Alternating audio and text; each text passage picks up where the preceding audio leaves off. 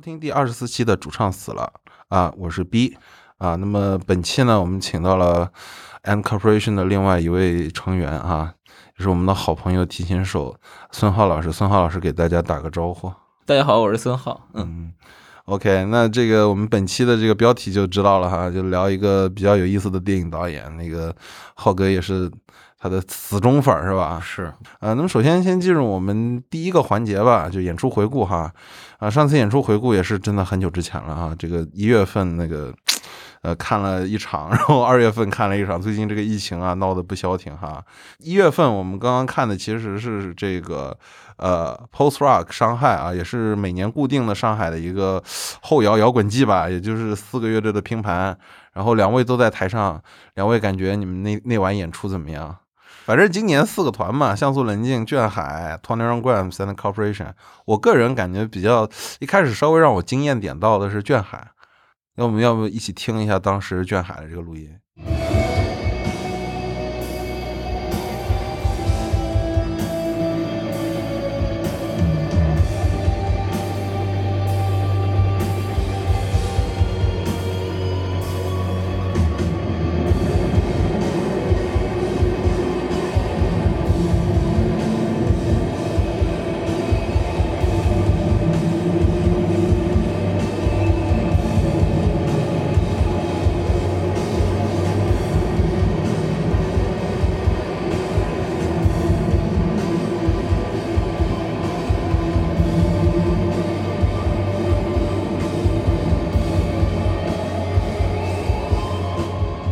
那音墙一出来，我操，我都扛不住那天。完成度比较高。对自己就是场地房，自己自自己闷闷起门来玩玩呗，挺好的，我觉得。我也想这样。我其实觉得那天那个后面的那个在台上的感觉还挺好的，但是台下可能感觉会有点乱。嗯，没有，台下一上噪音，人走了不不少。嗯，能能感觉出来。哎，但我觉得真的很棒啊！你们家噪音的这个感觉，之前都没有编排过吧？那我们听一下 N Corporation 的啊，我那天很喜欢的噪音啊。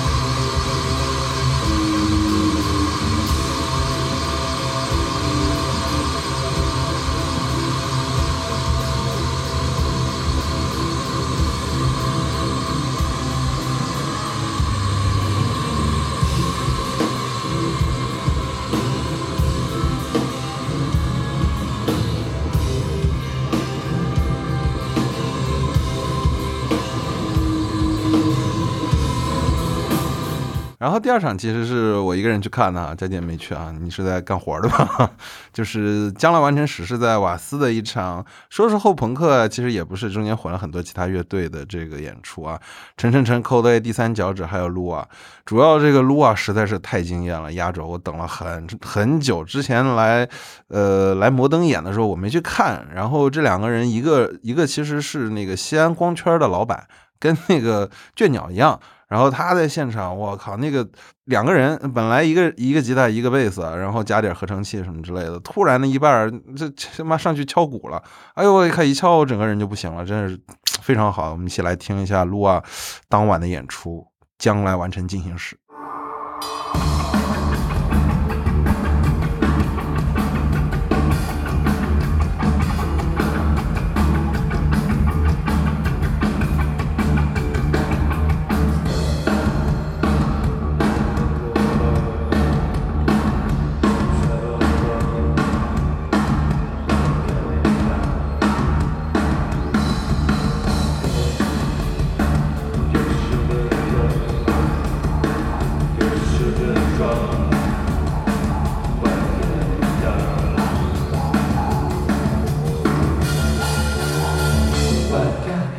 来来到我们的主题讨论啊。那么第一个议题就是原子温，那到到到到底是谁哈？你第一次了解到这个人是什么时候？这不他妈不是应该我问你吗？怎么他妈反客为主？哎，有意思。没没没没没，我我第一次看是那个冰冷热带鱼，当时是有一个国内的什么竞片榜，然后哎我一看这玩意儿说，哎呦我操，好变态啊！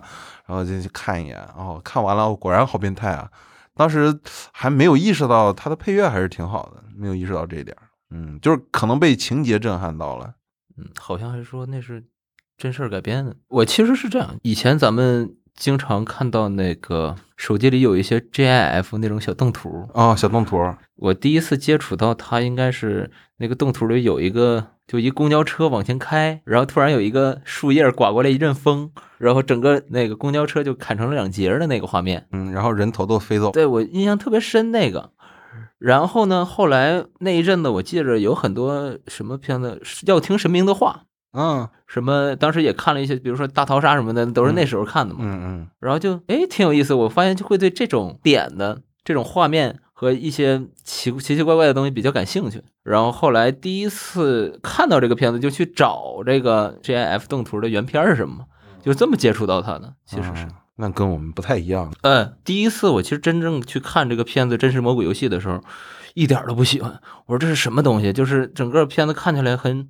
就是感觉都是一段一段拼在一块儿，然后我也说实话也也没有带着一种就是真的要去看看他要讲什么这种心态去看，也是往后拖呀拖，看看到底是就是看看画面嘛，嗯，然后就发现哎呀也就那样吧，就是扔到一边了。如果作为刚接触的时候，你可能 GIF 然后看到这个你喜欢这个，那你什么时候就哎这导演人特别有意思？你什么时候发现这事儿？我后来第一次认真的看到，好像是有一个电视剧叫《东京吸血鬼旅店》啊，那么一个东西，然后是一个十二三集的那么一个电视剧。也是画面就是特别的浮夸，然后有特别多中二的桥段，特别反差的那种。一个小女孩过来，然后突然间拿个枪把所有人都杀了，然后一会儿那个死的人又 又站起来了，就是类似于这种这种很莫名其妙的这种感觉，但是感觉还挺有意思的。我记得中间有一集在一个大的那个旅店里头，整个一面墙都是那个博斯的那个画。特别大的一个波斯的画，然后前面几个人就特别像戏剧表演的一样的那种那种状态。哎，我说这是个什么东西？然后他那里还用了萨蒂的配乐，我印象特别深。我那时候刚开始听一些古典乐，所以那时候对萨蒂比较喜欢，裸体歌舞啊，或者是旋律曲那些，然后也对这个这个很神奇的人他的干的一些事情比较感兴趣。当时片子里头如突然出现他的音乐的时候，会给我一种亲切感。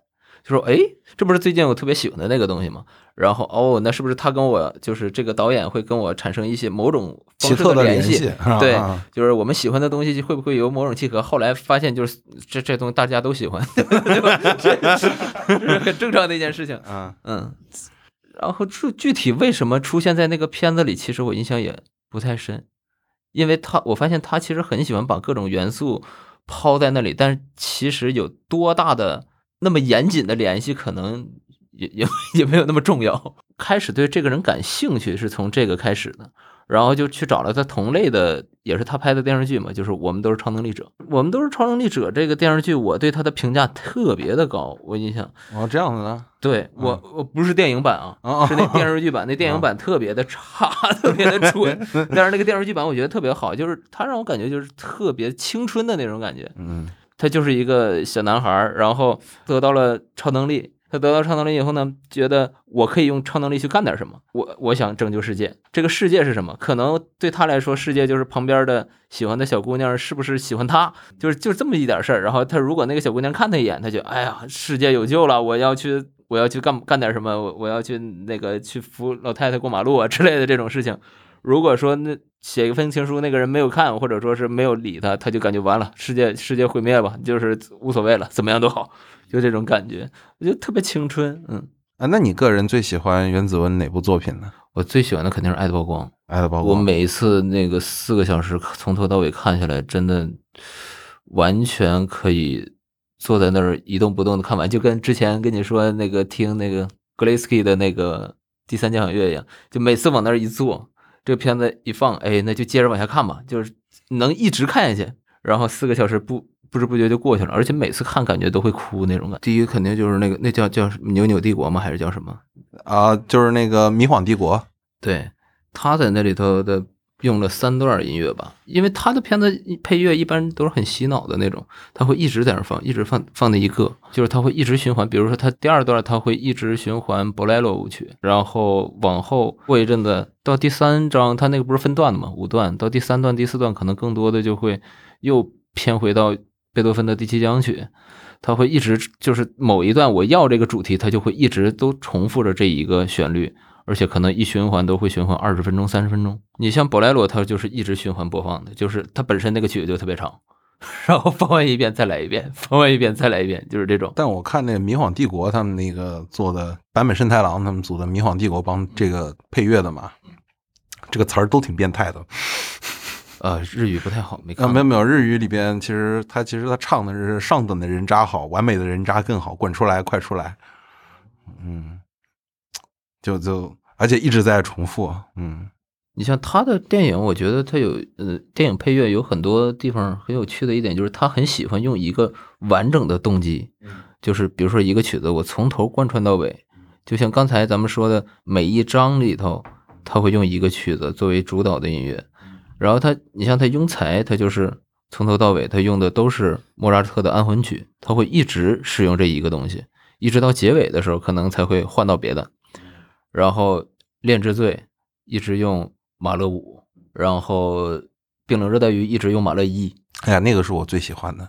嗯，对，就是最后那个两个男人相见了，要相互抽查，那个 互相打拳，互相打拳，突然上马勒一，我靠！然后而且是 D 大调第一交响乐第三乐章嘛，那叫《猎人殉难曲 》。对，用了一个雅克兄弟的小调版，两只老虎的小调版，很有趣。那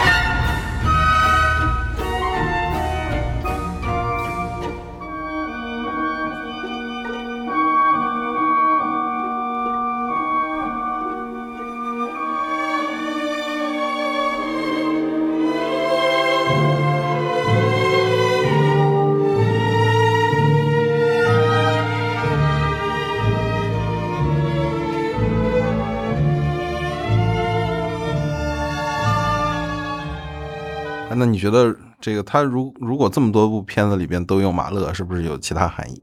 首先，其实他他有很多配乐里头，比如说的那个运用的这些作曲家啊，这些作曲家他本身的一生也都是特别悲壮的那种状态。马勒首先他就是一个很悲壮的人，他活在就是十十九世纪到二十世纪之交的那么一个状态。哎，是十九世纪到二十世纪？对，哎，一九零零年的是几几？二十世纪？对，是。然后整个他那个人生也是，然后比如说他这里很有意思的一点，他《希望之国》那个电影，他在那一年拍了五部片子，基本上都是在讲这个日本重建的这件事儿，就是地震和海啸导致核泄漏，然后整个那一块的那种那种状态，人们的那种对生活无望的那种状态，两代人有的故土难离，有的想离开这个城市的那种状态，都是以一种碰撞的状态。表现给世人，然后他那个《希望之国》那个片子，整个也是茫茫的大雪，几个小孩在雪地里喊着“一二一二”往前走，希望给人一种希望的那种状态。但他用的配乐，通篇都是马勒十的第一乐章。马勒在写第十的时候没写完就死了嘛，然后他整个马勒十那个谱子上的所有的表情记号，也不再是什么。柔弱那个柔软歌唱性的或者什么，而改的都是什么撕裂吧，杀死我吧，好痛苦，都是这样的那种表情记号，就是让人就这和和萨蒂也很像啊，就是那种这个你要微笑着弹琴，这会儿你要打着伞弹琴，都是像这种感觉的。所以马勒实在写的时候，其实一个特别悲壮那种状态，但是这个片子是希望之国，对，就是那种反差的感觉其实很大。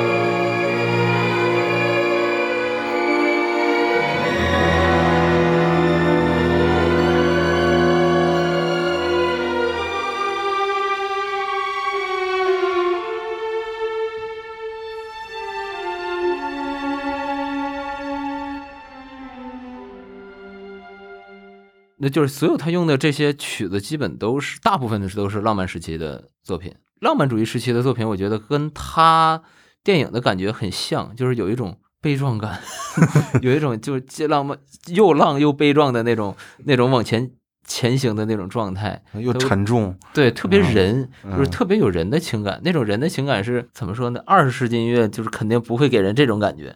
我以前特别想就是对着音乐史从头往后听嘛。就是一步一步看看整个音乐是怎么发展到现在，到浪漫主义就又给我拿下了，就真的进行不下去。然后虽然心里头向往着那二十世纪的很多各种各样新鲜的东西，但是看一看，有时候还是帕维沃会想，哎，要不再听一个 C B 六次，要不再听一个马勒就那种，还是会会回到那种状态。特别人性的东西。那其实他有一部电影是自己配乐的哈，就是《地狱为何恶劣》啊。我觉得特别神奇的一点就是那些干导演的很多就是什么都能干，这个让我感觉很神奇。比如说之前一七年有一个叫《我们》的一个电影，那导演那名我不认识啊，那纯日语我也我也我也念不出来。看完整个片子，在结尾他写的是导演、编剧、剪辑、配乐和摄影都是他一个人。我说这个，而且是一个两个小时的长片。我就说这个人为什么他什么都能干？然后原子文也是，当看到那个《地狱为何恶劣》结尾写编剧、导演、配乐，我说哦，因为他那那里头有一段配乐我特别喜欢，就是当他们一顿杀杀完以后，最后那个导演拿着胶片往外跑的时候，然后开始放的他的那段配乐，应该那个就是他自己配的那一段，还真的特别特别吸引人眼球。就是到那的时候，那那个配乐，我我平时有时候都会反复来，就专门听那一段那个配乐。对他用的还不是就是标准的一个四四拍子，他是。四四转四六，然后转完四六又回到四四，然后中间然后又转四六的那种感觉，还挺有意思的。虽然比较简陋，但是能看出他自己有有那种有感觉，对那个那个感觉特别强烈。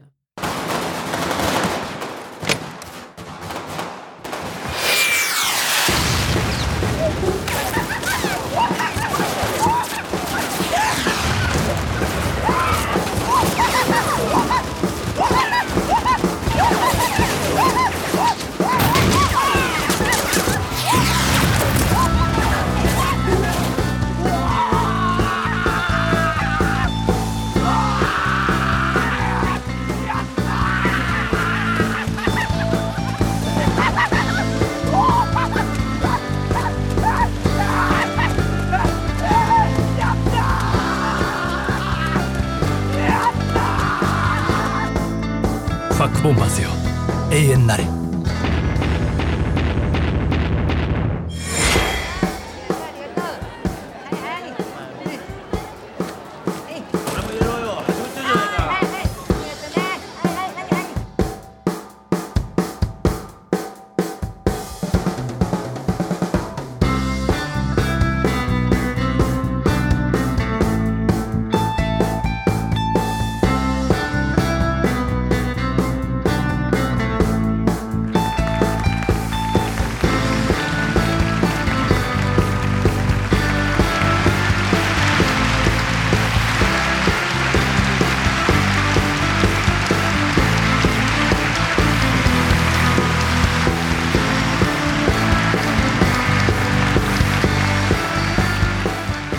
遠なれ看那个纪录片嘛，原子文这种生物嘛，里边他其实也有乐队，他还是主唱嘛。哦，那你看那就很很正常了。嗯，对，就是还是一个多边形啊，什么东西都都来一把，是吧？嗯，对于他的配乐来说，让我一下子印象深刻的其实是《真实魔鬼游戏》。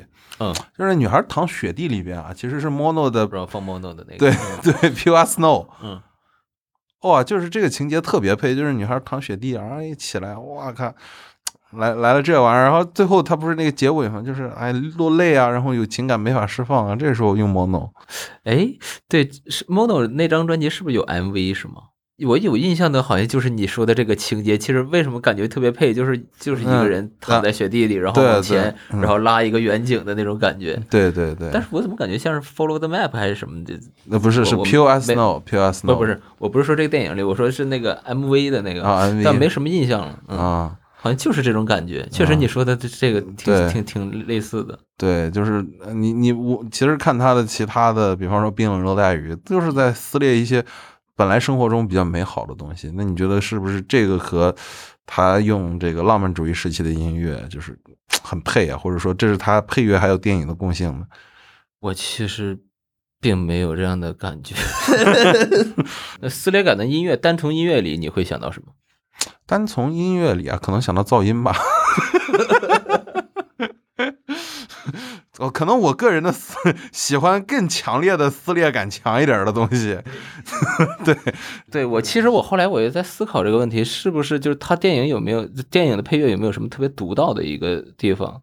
第一是他可能自己写的那些，和刚才我说他会通篇从头到尾运用这一个音乐这一个素材，然后这个是我觉得挺。呃，挺他个人的那种感觉，但不是说像那个好莱坞大片或者什么，就是一个一个角色会有一个动机，他会一直重复着这个动机，然后一直到那个这个人变了或者什么，就把这个稍微变调、变几个音或者什么样，他不是这种，而是这整个的这种氛围，它是一个永远实实在在在那里，而且是不会改变的一种氛围，从头到尾就只用这一。一片音乐，你你只是着重觉得它的那个重重复性，对，一个对是重复性，然后剩下的我觉着，因为很多的文艺片也好，它会都会用大量的运用交响乐这种这种东西，然后其实他用的交交响乐也都是一些耳熟能详的嘛，就是，但是他可能他不会过多的用像什么更欢快一点的那种东西，对，会更多的就强调刚才咱们说的悲壮这一点，嗯，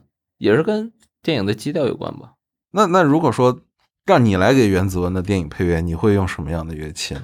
我觉得我会用各种各样奇怪的乐器，就是我我也是，因为他习惯性的用那些交响乐啊什么的，那已经是特别完美的东西了。嗯然后他可能哎，他但是好像他没有用过像什么很比较实验的一些音乐去做他的片子，嗯那可可能他会更想用一些什么奇怪的音色，比较能表现性格的那种音色，或者说是完全不是声音的声音这种东西。嗯嗯，比如说哑剧演员去配个乐之类的这种这种东西，我感觉会比较比较有趣。嗯，他他也是拍过很多乱七八糟的那种各种风格，你像他也拍拍歌舞片儿，拍了一个说唱的歌舞片儿，我觉得那个很有趣，啊，就从头到尾一直在说唱。那虽然就就咱不是说 eight mile，然后是吧？但是他的那种说唱，我觉得哎挺挺挺神奇的。他就是想拍一个歌舞片儿，然后他也拍过商业片儿，像《新秀天鹅》的那两两部，嗯，那是我觉得他最烂的电影。呃，他也会去尝试，然后他也做过默片。然后还有做过整个一直在叨叨的，就是什么样的他他可能都会尝试，这是我觉得还有东京嘎嘎嘎是吧呃还有嘎嘎嘎，？OK，那这以上就是我们本期的这个主题讨论啊。接下来来到专辑推荐的环节啊。